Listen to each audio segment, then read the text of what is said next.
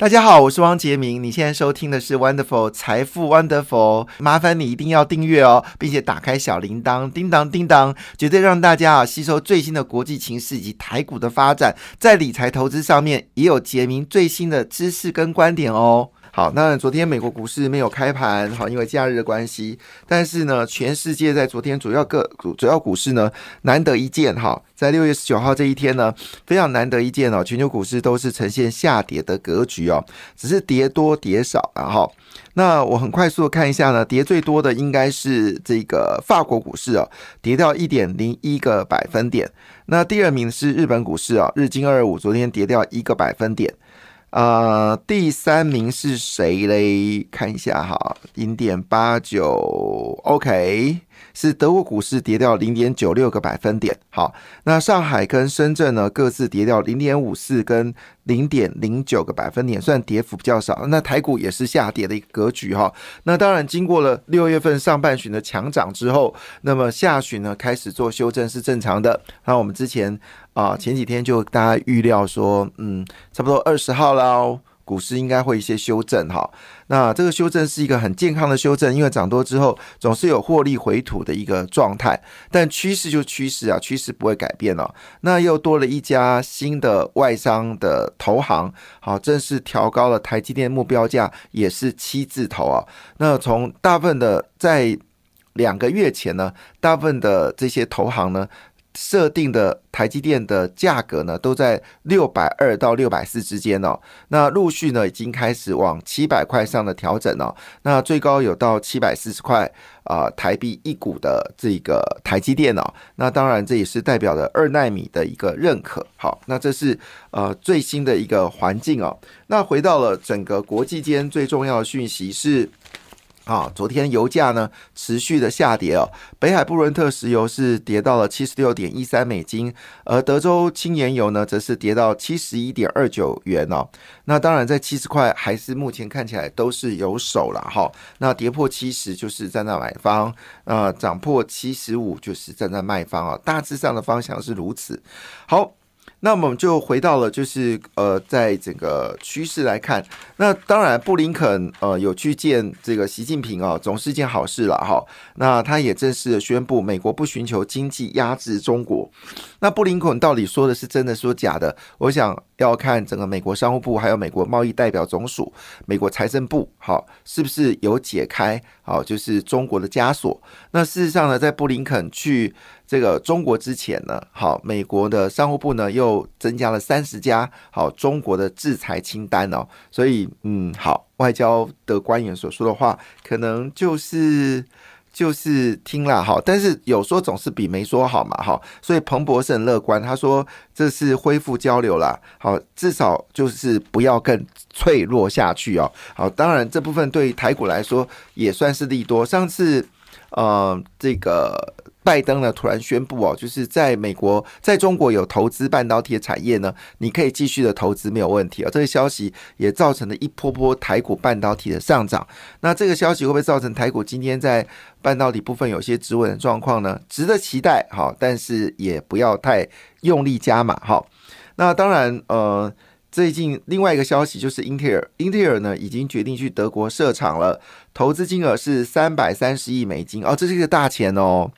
一般来说，超过三百三十亿美金，通常都是低纳米数，十二寸晶圆，一个十二寸晶圆厂大概是两百亿美金。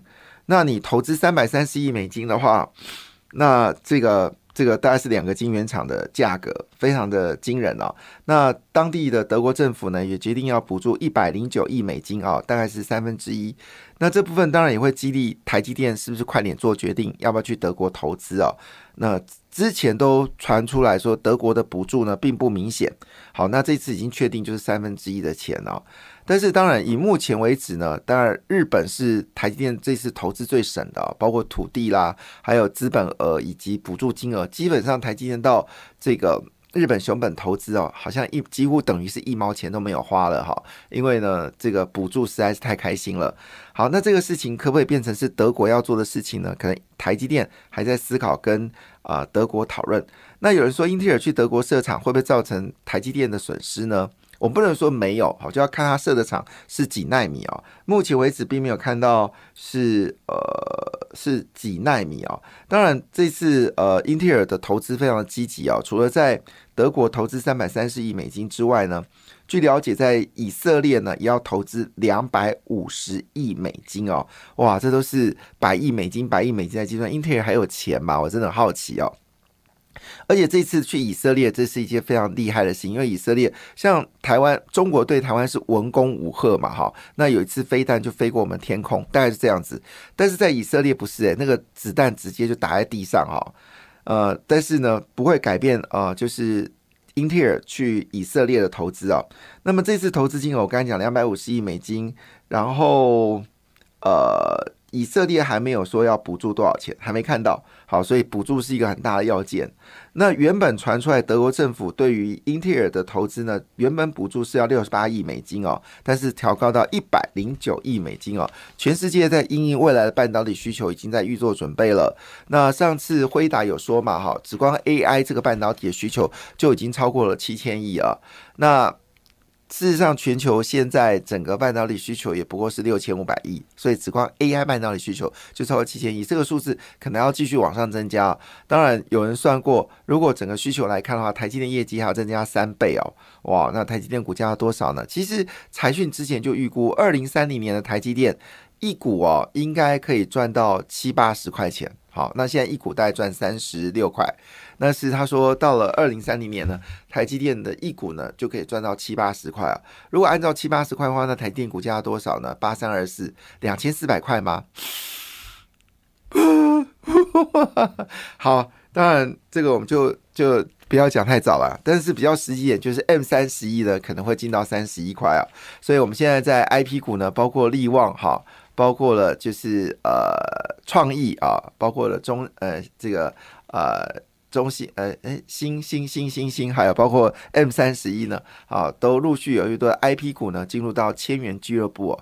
那随着台积电越来越发展了，这些加入到台积电的 IP 股呢，肯定好一定有一些作为。哈，那最近美国科技股的一个大涨啊，从一月份好大概在一万。点出头，好，现在已经一万三千六百八十九点五七点了，涨幅超过了三十个百分点。那有人就说一句话，那这个部分会不会造成？啊，整个股票有机会修正呢？我想微幅的修正是一定可能的，但是你要大幅的修正的可能性非常低。好，都投资人基本上美国投资人还是抱辉达、抱超维是抱的紧紧的哈。那你对于台股来说，这些 I P 股啊，创意、世新、力旺、好 M 三十一、好具有科技，好，当然你当然也是要。抱紧紧啦，这个是毫无毋庸置疑的哈。那本意比一百倍、两百倍，其实不要太在意。好，那另外一部分呢？国泰世华银的林启超，好，他应该是一个他的职称叫什么呢？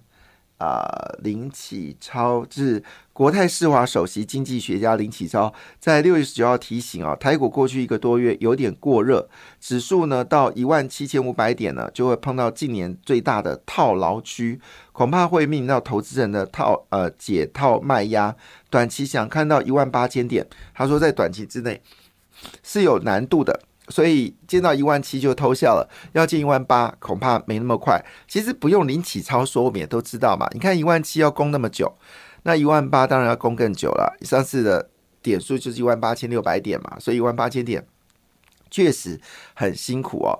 那在这个情况之下呢，到底台股的部分还有没有机会往上走高呢？好，这当然我们就看一下这个呃。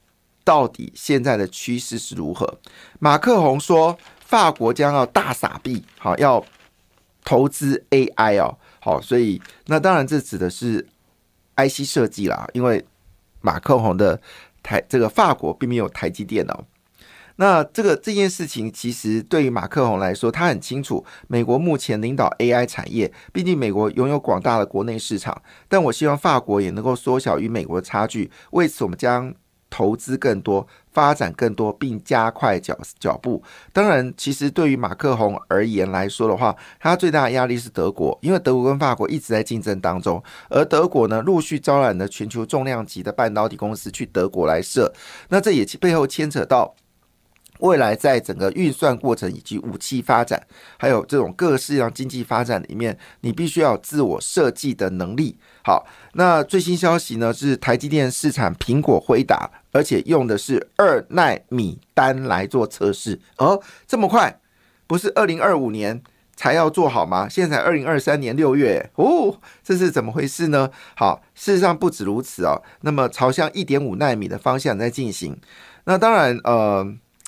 英特尔是发下豪语啊，他们要做明年下半年就会提升到一点八纳米。哎，你的五纳米都没有，就要变成一点八纳米，是说给谁听呢？好，当然不论怎么样啦，现在先把话说出去才是重要性。但我们可以预期，未来半导体需求会大幅的增加。那根据半导体的一个状况来看的话，好，我们当然就可以预期说，到底。整个台股有哪几个大方向呢？好，我们第一个就是有关这个，就是台积电的。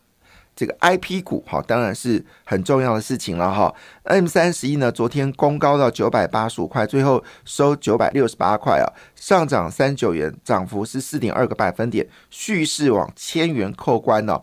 因为 I P 股受到 A I 的 A I 的热潮大放异彩啊，力旺呢从大力光拿下了股后，那多档千金股都是有 I P 股。来囊括哈，那我们刚才讲的，包括利旺啊、世新啊、创意呀，哈，还有这个 M 三十一啊，这些股本都非常少。一股 M 三十一当然是最具有冲劲的，因为它本益比只，呃，它的股本竟然只有三点一七亿元，而且能够买 M 三十一，大家都是有钱人啊，因为这么贵的一股要九十几、九十八万元，不是每个人都买得起。而这些所谓的大户买进了这个，这个。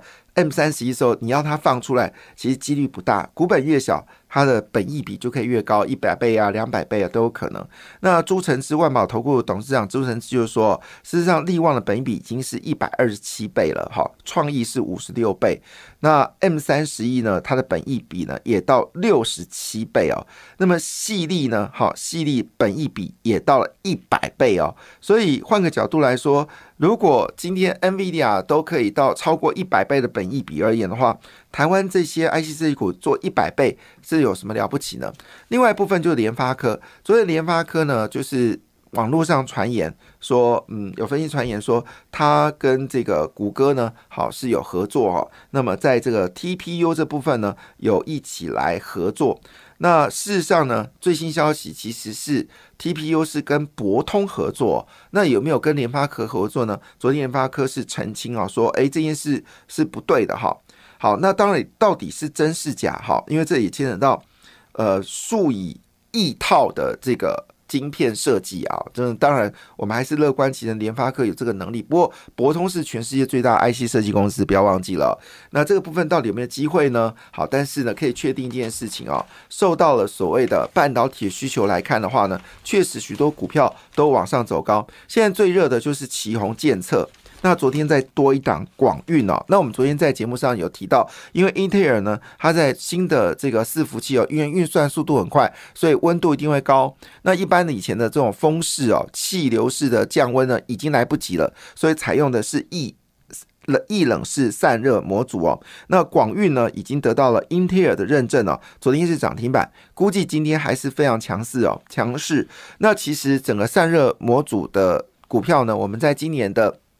四月份就已经提醒大家是主流哦，那时间已经过了两个月，看起来这热度呢还没有消失掉哦。那主要的原因是因为 M D、N V D 啊，还有英特尔呢，都已经开始发展新一波的。这个呃，就是呃伺服器，那其中有包括最近最夯的 AI 伺服器。那我们知道 AI 伺服器运算速度非常快，虽然 GPU 呃是蛮不耗电的，但是毕竟在高速运算过程当中还是蛮热的。所以呢，这个易冷式的部分呢，确实是成为大家所关心的一个焦点哈。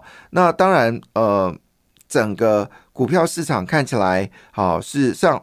呃，虽然有大涨，但请留意一下，这个成交量已经有在减缓的一个状况。昨天呢，散热模组涨最凶是起红，涨了三点零三点零四哦，那么是收在两百五十元。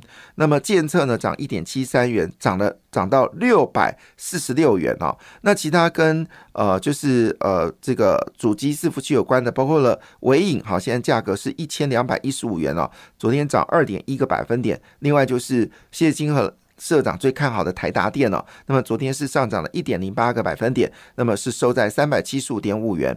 那也有下跌的哦，建准跟双红是跌的，建准已经攻到九十块了哦，真的太猛了。那么昨天还有一个主题呢，当然就是我们说的。车子，因为今年呃车子热卖啊，所以胡联呃宣布了说，下半年的股市呢是越来越呃下半年业绩是越来越香哦，八九月还会冲哦。那另外部分呢，借零哈，借零是车用的部分呢，导线价也是说的非常好。另外就台办，好，感谢你的收听，也祝福你投资顺利，荷包一定要给它满满哦。请订阅杰明的 Podcast 跟 YouTube 频道财富 Wonderful，感谢谢谢 Lola。